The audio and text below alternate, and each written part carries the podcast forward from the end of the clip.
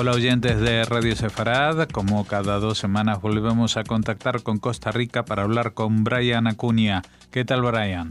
Hola Jorge, un saludo a todos los amigos de Radio Sefarad y como siempre pues un gusto poder compartir con ustedes. Bueno, aunque nosotros hemos entrado en el nuevo año y deseamos lo mejor, pues si miramos la noticia no siempre el futuro parece muy prometedor, especialmente en el tema de una posible carrera eh, armamentística o bélica en Oriente Medio, ¿no?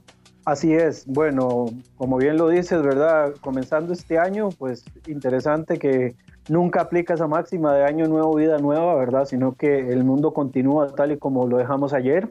Eh, como bien mencionas, continúa la carrera bélica en Oriente Próximo.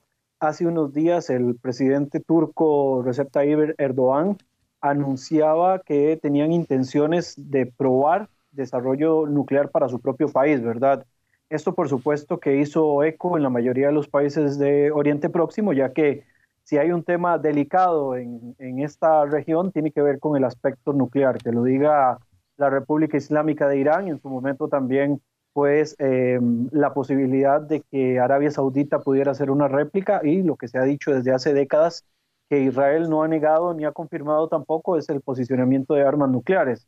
Y si bien pues esto puede parecer un blufeo por parte de Recep Tayyip eh, Erdogan, viendo las condiciones económicas en las que se encuentra Turquía, em, sí, digamos, debe de tomarse en consideración que viendo el contraste militar de la zona, esto podría eventualmente disparar el interés de otros países de intentar equilibrar el tema, ¿verdad? Siempre eh, me regreso a este principio de equilibrios dentro de la región de Oriente Próximo, que cuando hablamos de equilibrios, hablamos de equilibrios desequilibrados, ¿verdad? Que tiene que ser una potencia que tenga más poder que las demás y que las otras logren sobrevivir en el intento, ¿verdad? Si hay una jungla de sobrevivencia existencial, es, el, es Oriente Próximo y creo que uno de los especímenes en más peligro de extinción en el caso de no mantener su poderío es Israel en este caso. Y, bueno, esto, por supuesto, em, eh, este llamado de Erdogan a tratar de desarrollar armamento nuclear,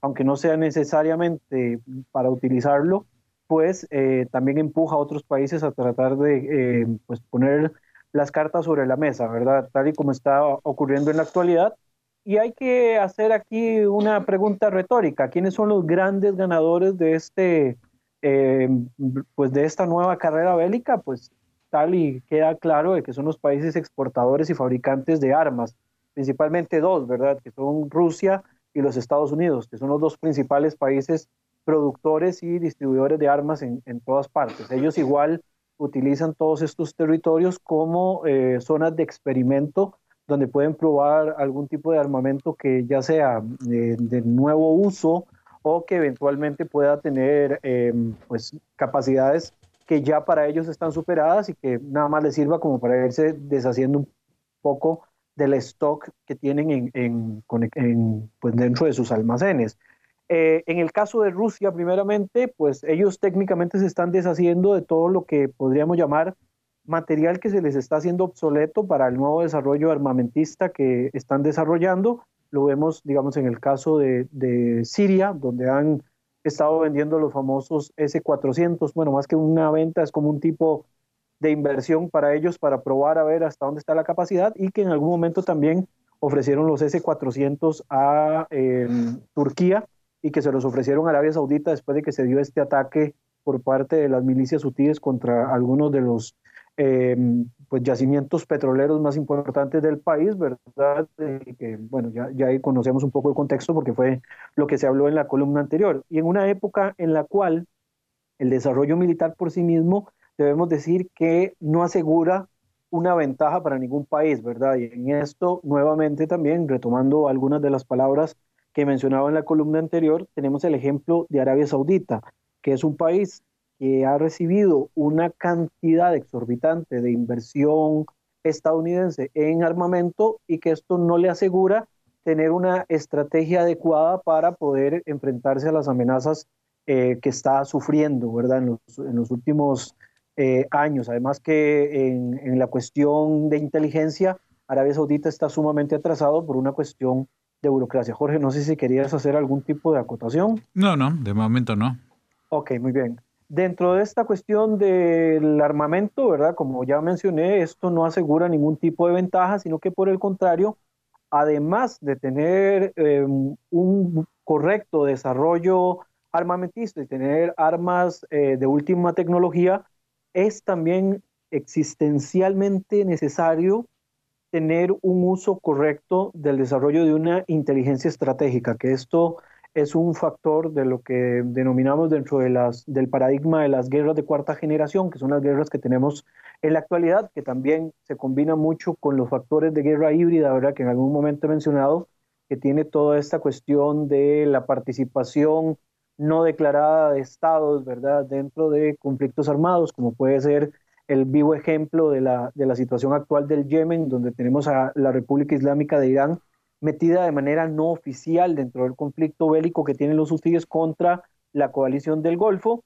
Y por el otro lado, también em, dentro de todo este mismo factor tenemos la guerra cibernética, que también en algún momento hemos, hemos conversado, y el manejo de medios de información y de formación también lo que llamaríamos popularmente en, las, eh, en los paradigmas actuales de relaciones internacionales como poder penetrante o poder punzante, ¿verdad? Lo que llama Joseph Nye como el sharp power, ¿verdad? Que es el que viene a complementar eh, las, los otros tres paradigmas que él mismo había desarrollado del poder blando, el poder fuerte y el poder inteligente, que es la combinación de los otros dos.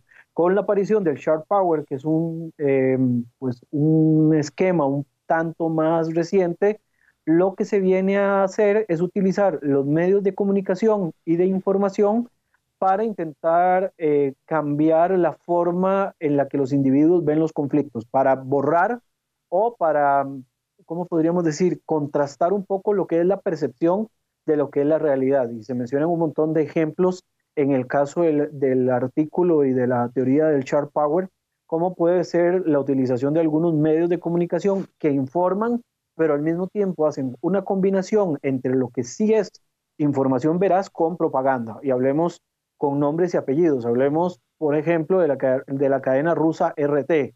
O hablemos, por ejemplo, también de lo que se podría llamar algún tipo de chantaje ideológico, como lo hacen los institutos Confucio, que es el, el instituto chino por excelencia, que además de enseñar un poco de la cultura china, ofrecen mucho de la visión china, de la idea de que para el, centenario de la revolución china, que es en el año 2049, debería existir una sola China. Esto incluiría, por supuesto, todos los factores asociados con Taiwán, ahora que tenemos conflictos también en Hong Kong, el asunto del Tíbet, la región de Xinjiang, el territorio de Macao, etcétera. O sea, estos factores vienen a complementar eh, todo lo que tiene que ver con el dominio de las armas. Ya no se queda o no, no se reduce solamente a tener armas de última tecnología. Hemos visto actores no gubernamentales, hablemos por ejemplo del caso de Daesh, cómo puso al mundo de cabeza sin la necesidad de tener armamento de última tecnología. Simplemente tenían una estrategia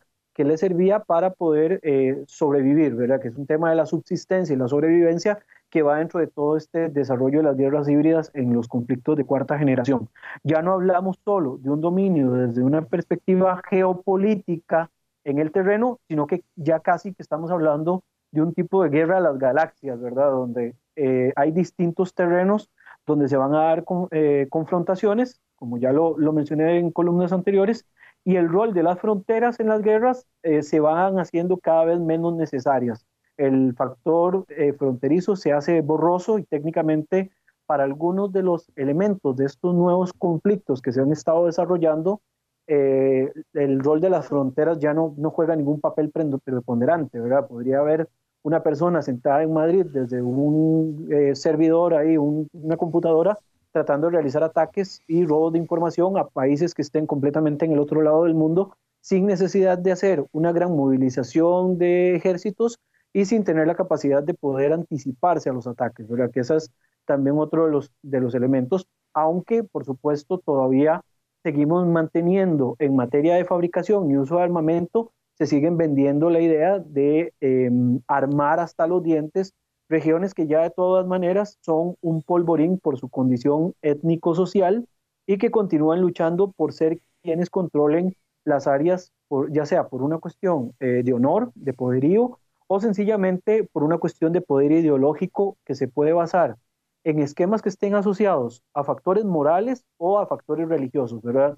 Siendo este último el más complicado de todos, principalmente en los conflictos asociados con Oriente Próximo. O sea que Oriente Próximo sigue siendo el laboratorio de experimentación de nuevo armamento o de armamento que va quedando en el stock de diferentes países, pero este, que sencillamente no se podría reducir la guerra, digamos, a ese tipo de, esquemas. Sin embargo, digamos, estas, estas regiones siguen siendo los principales mercados hacia los cuales se está dirigiendo la, la, mayoría de los, de los armamentos que todavía hoy se están utilizando. Y no solo a nivel estatal, estamos hablando también que muchos de estos armamentos terminan en grupos eh, beligerantes o en grupos no gubernamentales, ¿verdad?